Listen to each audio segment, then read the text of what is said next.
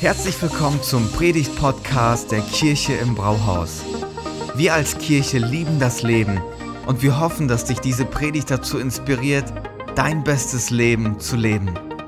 Viel Spaß beim Zuhören.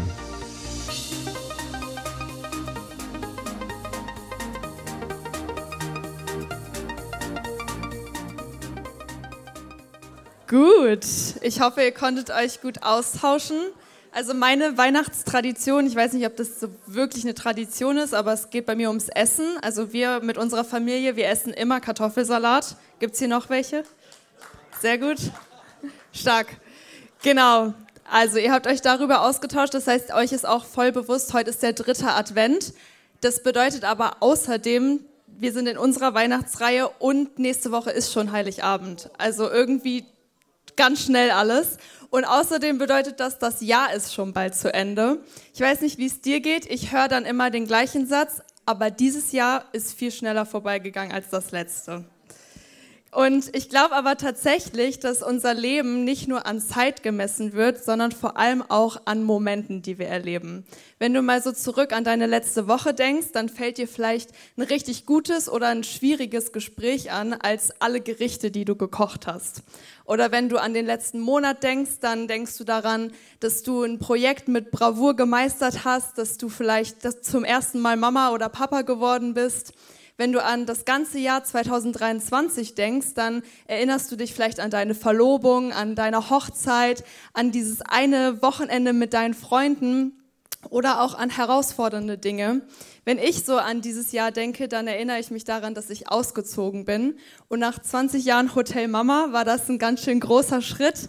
Wenn ich so daran denke, danke Ludmilla, wenn ich so daran denke, wie ich da abends saß, alle Möbel gerade so aufgebaut, ich saß alleine in meiner Wohnung und musste erst mal realisieren, dass das gerade wirklich ernst hier ist. Das war schon ein großer Schritt, aber ich erinnere mich auch trotzdem an Momente, die schwierig waren, wo ich vielleicht enttäuscht war, wo ich herausgefordert war. Und ich weiß nicht, wie dein Jahr 2023 war, aber ich glaube, jeder hat entscheidende und prägende Momente, an die er sich immer zurückerinnern wird. Und wenn wir mit Gott unterwegs sind, dann gibt es auch immer prägende Momente. Und manche sprechen dann von so einem Impuls oder andere sagen, der Heilige Geist hat zu ihnen gesprochen oder man hat irgendwie so ein ganz starkes Drängen in sich, etwas zu tun. Und immer wieder gibt es dann diese Momente und was wir eigentlich damit sagen oder was wir eigentlich da erleben, ist, das ist ein göttlicher Moment. Das ist ein Moment, wo Gott gerade meine Aufmerksamkeit haben möchte und mir persönlich begegnet. Und es ist wirklich unbeschreiblich, was Gott mit solchen Momenten tun kann, wenn wir dann sogar dem nachgehen, was er gerade gesagt hat. Also wenn wir anfangen, gehorsam zu sein. Und genau hier kommt dann natürlich das Aber. Weil das Entscheidende bei solchen Momenten ist unsere Reaktion darauf. Es ist nämlich gar nicht immer so leicht, gehorsam zu sein und das zu, ma zu machen oder das umzusetzen, was Gott gerade gesagt hat.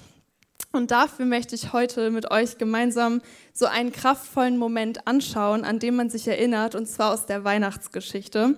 Weil da gibt es eine Person, von der wir wirklich viel lernen können, was es heißt, gehorsam zu sein. Bevor wir in die Bibelstelle reinstarten, würde ich aber noch gerne mit uns zusammen beten. Jesus, ich danke dir für diesen Gottesdienst. Ich danke dir dafür, dass du uns begegnen möchtest. Gott, sprich du heute einfach durch das, was du ähm, ja, mir aufs Herz gelegt hast. Danke, dass wir von dir hören dürfen und wissen dürfen, dass du uns siehst mit unserem Leben und ja, alles im Blick behältst. Danke für diesen Morgen. Amen. So, wir starten und zwar die Geschichte oder die Stelle, um die es geht, steht in Matthäus 1 und wir fangen an ab Vers 18. Ich lese euch das mal vor. Und so wurde Jesus Christus geboren. Seine Mutter Maria war mit Josef verlobt. Noch bevor sie geheiratet und miteinander geschlafen hatten, erwartete Maria ein Kind.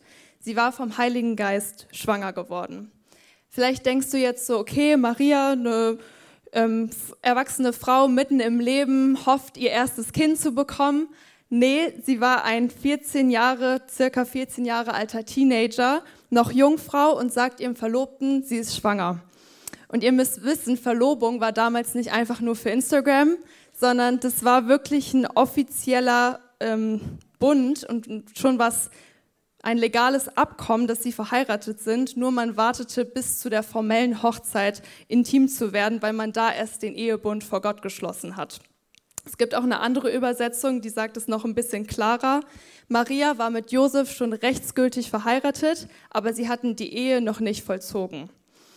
Das bedeutet also für uns, wenn Maria mit einem anderen Mann geschlafen hätte, dann wäre das ein ziemlicher Skandal gewesen damals. Und Josef hätte sogar das Recht gehabt, sie dafür zu steinigen. Jetzt ist, das ist der Kontext, in dem wir uns befinden. Und jetzt ist natürlich die Frage, wie hat Josef reagiert, wenn er dieses Recht gehabt hätte? Und das können wir ab Vers 19 lesen.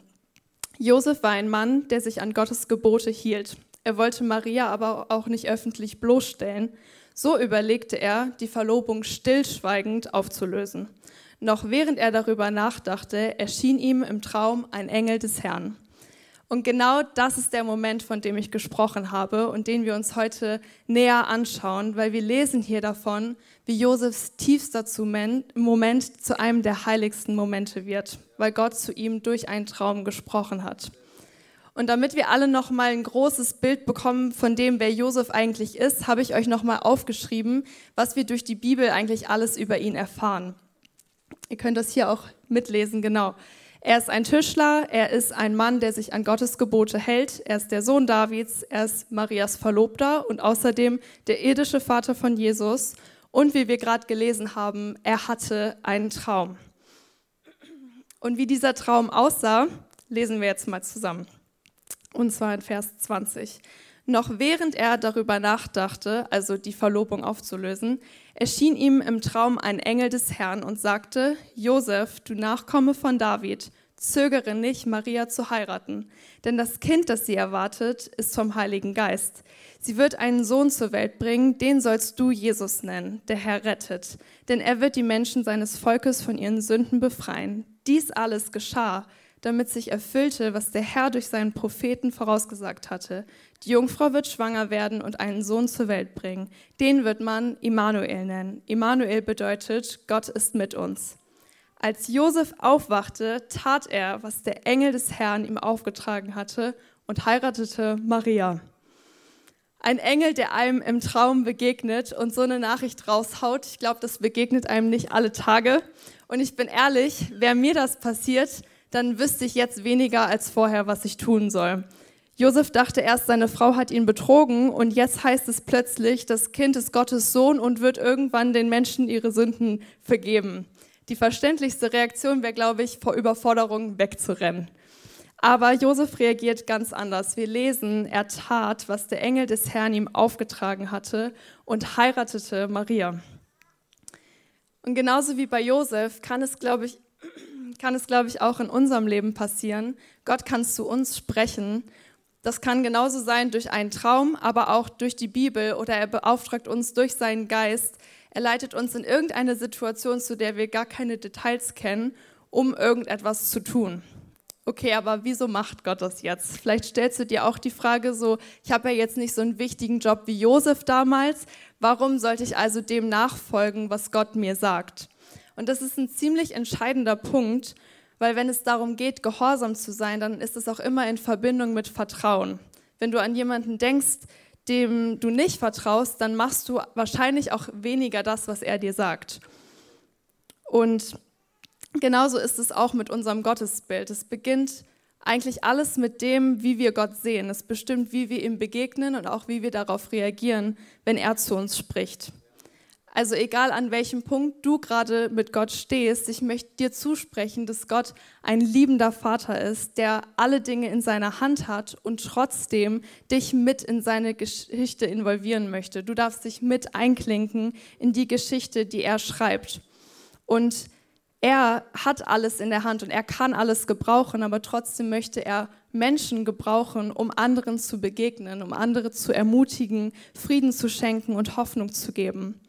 Und von all dem können wir ein Teil sein, wenn wir gehorsam sind und dem folgen, was Gott uns sagt. Wenn wir also auf diesem festen Fundament stehen, dann können wir anfangen, Gott zu vertrauen und dadurch wird es für uns sogar zu einem Privileg oder zu einer Ehre, ein Teil davon sein zu dürfen. Und wenn du heute Morgen mitschreibst, dann notier dir doch mal die Frage, Was ist mein persönliches Gottesbild? Und ich möchte dich echt ermutigen, mal ganz ehrlich zu reflektieren und mit Gott auch durch so einen Prozess zu gehen. Öffne ihm dein Herz und ermögliche ihm auch, dir zu zeigen, dass du ihm vertrauen kannst. Also nochmal zusammengefasst, Gehorsam resultiert daraus, dass wenn wir mit Gott unterwegs sind, ein Teil von seiner Geschichte werden und dann mit ihm zusammen diese Geschichte auf der Erde schreiben können. Nur leider sieht das in unserem Leben nicht immer so aus wie bei Josef, oder? Gott spricht und wir handeln sofort.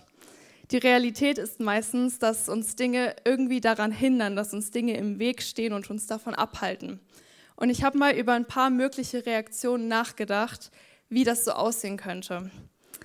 Die erste Reaktion kann sein, wir beginnen solche Momente klein zu reden. Josef hätte ja auch sagen können, okay Gott, das war jetzt nur ein Traum, das kann ich mir auch eingebildet haben, ich träume öfter mal außergewöhnliche Dinge. Oder ah, dass ich letztens so an meinen Kumpel von damals gedacht habe, ja, das war bestimmt Zufall, weil ich ein altes Klassenfoto gefunden habe, das hat ja jetzt noch nichts zu sagen. Oder ich habe eigentlich voll oft den Eindruck meiner Lehrerin zu sagen, dass sie ihren Job richtig gut macht. Aber eigentlich, das hört sie bestimmt öfter am Tag. Das sagen die anderen Schüler ihr wahrscheinlich auch immer. Also wir können Ausreden finden, die uns persönlich gerade richtig gut passen und reden uns damit aber ein, dass dieser Impuls oder der Gedanke nicht unbedingt von Gott gewesen ist. Die zweite mögliche Reaktion könnte sein, wir beginnen mit Gott zu diskutieren. Am Beispiel von Josef hätte er auch sagen können, wieso hast du denn jetzt mich ausgesucht? Ich finde das nicht fair, Gott. Alle anderen denken, Maria hat mich betrogen und ich soll sie trotzdem heiraten. Und bei uns wäre das vielleicht sowas wie, boah, mit meinen Finanzen großzügig sein, Gott. Also der Sprit ist gerade echt teuer und das passt mir gerade alles nicht. Das ist zu viel von mir verlangt. Oder Gott spricht vielleicht zu dir, deine Zeit in die junge Generation, in einen jungen Erwachsenen zu investieren. Und du fängst an, aber Gott, was soll ich da schon groß machen? Ich habe außerdem viel zu viel anderes zu tun. Also unsere Reaktion auf Gottes Reden kann auch häufig sein, dass wir so ein bisschen trotzig sind, nicht weil wir es böse meinen, sondern weil wir denken, es besser zu wissen oder die Dinge nicht fair finden. Und dann fangen wir eben an zu diskutieren. Eine dritte Reaktion kann sein, dass wir Gott um ein deutlicheres Zeichen bitten. Bei Josef könnte das so sein, hey Gott, also eigentlich weiß ich, dass du zu mir gesprochen hast, aber irgendwie brauche ich jetzt noch mal eine Bestätigung, dass das wirklich stimmt, was der Engel mir gerade gesagt hat. Also was der Engel ihm gerade gesagt hat, also als wäre der Engel noch nicht schon genug gewesen. Oder ich sehe jeden Tag meinen Arbeitskollegen und ich habe immer wieder den Gedanken, ihn mal auf einen Kaffee einzuladen okay Gott, wenn ich das wirklich machen soll, dann sagt er mir morgen, dass es ihm nicht gut geht. Dann mache ich's. Oder eigentlich habe ich so ein starkes Drängen, mal meinen Klassenkameraden zu fragen, ob ich für ihn beten darf. Aber was wird er dann von mir denken? Okay, Gott, wenn ich das wirklich machen soll, dann gib mir doch bitte noch mal ein Zeichen. Also die dritte Reaktion, wir fragen Gott, ob es noch deutlicher geht. Und eine vierte Möglichkeit wäre, nach den Details zu fragen. Josef hätte auch sagen können, also das wird jetzt mein Sohn, aber irgendwie auch dein Sohn. Was bedeutet das jetzt alles? Das ist mir noch ein bisschen zu ungenau, Gott. Und so ähnlich reagieren wir auch tatsächlich auf Situationen. Wir haben den starken Eindruck, dass Gott uns was gesagt hat, aber uns fehlen viel zu viele Informationen, dass wir erstmal alles hinterfragen müssen, um überhaupt was davon umsetzen zu können. Gott, meinst du wirklich, ich soll meinen aktuellen Job aufgeben und das den neuen Weg einschlagen, den du mir vorschlägst, dann stellt man sich vielleicht so die Frage, wie wird es dann finanziell für mich? Was ist mit meiner Rente? Wie genau stellst du dir das vor, Gott? Und vielleicht hast du dich auch in der ein oder anderen Situation wiedergefunden und bemerkt, welche Dinge dich persönlich abhalten oder dir oft im Weg stehen, um gehorsam zu sein. Und bei all den Herausforderungen ist es immer wichtig zu verstehen oder auch im Blick zu behalten, warum Gott uns eigentlich ruft.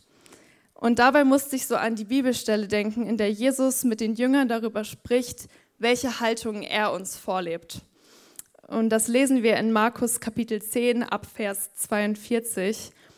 Da rief Jesus alle zusammen und sagte, ihr wisst, wie die Großen und Mächtigen dieser Welt ihre Völker unterdrücken. Wer die Macht hat, nutzt sie rücksichtslos aus. Aber so soll es bei euch nicht sein. Im Gegenteil. Wer groß sein will, der soll den anderen dienen, und wer der Erste sein will, der soll sich allen unterordnen. Denn auch der Menschensohn ist nicht gekommen, um sich bedienen zu lassen. Er kam, um zu dienen und sein Leben als Lösegeld hinzugeben, damit viele Menschen aus der Gewalt des Bösen befreit werden. Jesus sagt hier also nicht nur, dass wir anderen dienen sollen, sondern dass er selbst gekommen ist, um zu dienen. Und genau das ist das Warum hinter dem Ruf Gottes in unserem Leben weil er uns auffordert, Menschen zu dienen, damit er ihnen begegnen kann. Aber wenn wir ehrlich sind, dann fällt uns das echt oft schwer, sich selbst zurückzustellen und nicht den eigenen Vorteil in einer Situation zu sehen. Und sowohl damals als auch heute ist es in unserer Gesellschaft eigentlich normal, dass wenn uns eine Situation in die eigenen Karten spielt, sie auch nutzen zu wollen. Aber die Bibelstelle sagt hier, die Bibelstelle sagt hier sogar von damals, dass die Leute ihre Macht rücksichtslos ausgenutzt haben. Das ist ziemlich hart ausgedrückt, aber genau das meine ich mit diesem, ja, das wird mir ja gerade besser passen und so könnte ich ja jetzt auch reagieren. Das ist doch die bessere Option für mich. Aber Jesus fordert uns hier zu dem absoluten Gegenteil davon auf. Das heißt also nicht mehr darüber nachzudenken, ob das eine jetzt die bequeme Option ist, sondern eine dienende Haltung zu entwickeln, genauso wie er sie uns vorgelebt hat. Was heißt das jetzt praktisch für uns? Ich kann euch ja ganz viel erzählen, aber was müssen wir jetzt, worüber müssen wir uns jetzt Gedanken machen? Halte Ausschau. Und zwar halte Ausschau nach Momenten, in denen Gott zu dir spricht. Und ich meine damit nicht, warte jetzt auf so einen Moment, wie Josef ihn hatte. Das kann auch passieren. Aber ich glaube, Gott spricht vor allem in deinem Alltag zu dir. Und es können auch die kleinsten Eindrücke sein, die für dich am Anfang vielleicht richtig unbedeutend wirken. Aber das, was es dazu braucht, ist deine Bereitschaft, Gottes Ruf zu folgen und einen Schritt des Gehorsams zu gehen. Es gibt ein Zitat von Craig Rochelle, das ist ein Pastor aus den USA. Er hat das so gesagt: Gehorsam zu sein ist unsere eigene Verantwortung. Das Resultat davon ist Gottes Verantwortung. Und wenn wir anfangen, Ausschau zu halten nach solchen Momenten und sensibel werden für Gottes Reden, dann kann daraus etwas Großartiges werden, weil er das Resultat in der Hand hält. Stell dir mal vor, Gott sagt, fang an, deine handwerkliche Begabung mit anderen zu teilen und du möchtest daraufhin gehorsam sein und fängst an, eine Männer-Life-Group zu starten. Und dann erlebst du, wie verschiedene Generationen an Männern zusammen Dinge bauen, aber gleichzeitig im Glauben wachsen. Stell dir vor, Gott sagt, du hast so viele Dinge, die du eigentlich gar nicht brauchst, und es gibt da doch diese eine Familie, der könntest du eigentlich was davon geben. Du fängst an, deine Schränke auszumisten packst es alles zusammen, bringst es dieser Familie und erlebst, wie ihre Augen anfangen zu strahlen, sie Dankbarkeit haben und in ihrer Not versorgt wurden. Stell dir vor, Gott sagt, vergib dieser einen Person, so wie ich dir vergeben habe. Und du gehst diesen herausfordernden Schritt, der dich wirklich was kostet, und sprichst Vergebung aus. Und erlebst plötzlich, wie ein ganz neuer Frieden in dein Herz kommt. Und ich glaube, genauso ist es auch heute bei unseren Täuflingen. Die haben ihre eigene persönliche Geschichte mit Gott erlebt, die wir später auch noch hören werden. Und gehen heute einen Schritt des Gehorsams, weil sie sich entscheiden, ihren Glauben öffentlich zu bekennen. Gott ist ihnen auf irgendeine Art begegnet und sie sagen heute mit ihrer Taufe, dass sie ein Teil seiner Geschichte sein wollen, weil sie ihm vertrauen. Und so ein Schritt des Gehorsams mag am Anfang wirklich schwer sein und dich etwas kosten. Und auch Josef hat seine Entscheidung, glaube ich, was gekostet. Und ihm war in dem Moment mit Sicherheit bewusst, dass er Widerstand erleben wird, weil nicht jeder seine Entscheidung unterstützt und verstehen wird. Und daran hat sich bei uns heute eigentlich auch noch nichts geändert. Ihr könnt später mal mit den Täuflingen darüber reden, was dieser Schritt eigentlich für sie bedeutet hat und ob sie auch Widerstände erlebt haben. Denn wenn Gott zu uns spricht und wir anfangen, gehorsam zu sein und dem zu folgen, dann werden wir immer eine Art von geistlichem Widerstand erleben.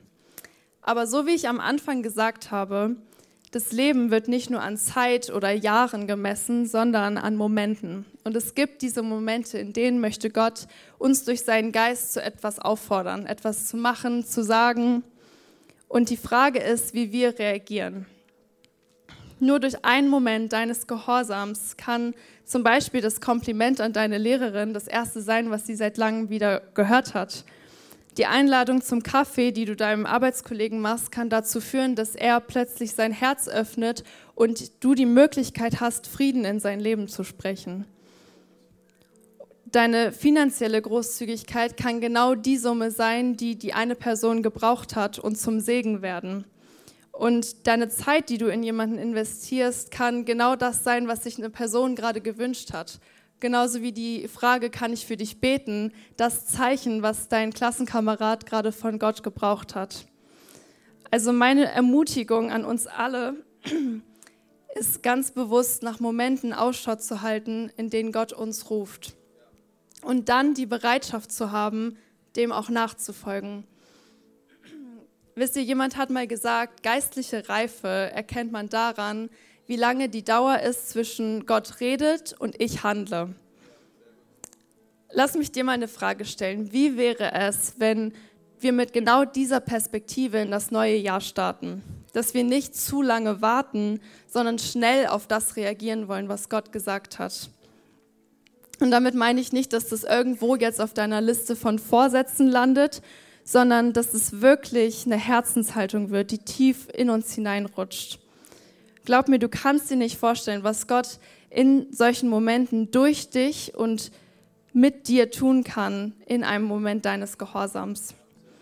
Und ich würde jetzt zum Ende gerne einen Moment schaffen, in dem du mit Gott ins Gespräch kommen kannst. Vielleicht hattest du in letzter Zeit so den Impuls, etwas zu tun, aber hast immer Ausreden gefunden oder hast andere Hürden bemerkt, die dich irgendwie davon abhalten und hindern. Und es kann sein, dass du hier sitzt und spürst, wie Gott dir wieder neu zeigt, dass du ihm vertrauen kannst. Ich glaube, heute kann zu deinem Moment werden, ihm neu zu sagen, ich möchte diesen Schritt des Gehorsams gehen. Auch wenn es unbequem ist, auch wenn es mich herausfordert. Aber ich möchte eine Bereitschaft haben und diese Spanne zwischen du sprichst und ich handle soll kleiner werden. Aber es kann auch sein, dass du hier bist und überhaupt das erste Mal hörst, dass du Gott vertrauen kannst, dass er ein liebender Vater ist, der zu dir persönlich sprechen möchte. Und wenn du dich in einer dieser beiden Situationen wiederfindest, dann möchte ich dich jetzt ermutigen, aufzustehen. Und auch wenn das ein Schritt aus deiner Komfortzone ist, ich glaube, dieses Aufstehen ist sogar symbolisch ein Zeichen für deine Bereitschaft. Und genauso wie ich stehe zwar schon auf der Bühne, aber ich stehe genauso mit euch gerade, weil ich glaube, dass es echt ein Zeichen ist oder eine Sehnsucht ausdrückt, Gott, ich möchte bereit sein, deinem Willen zu folgen. Ich möchte bereit sein, das zu tun, was du für mein Leben vorbereitet hast. Und das ist jetzt dein persönlicher Moment mit Gott.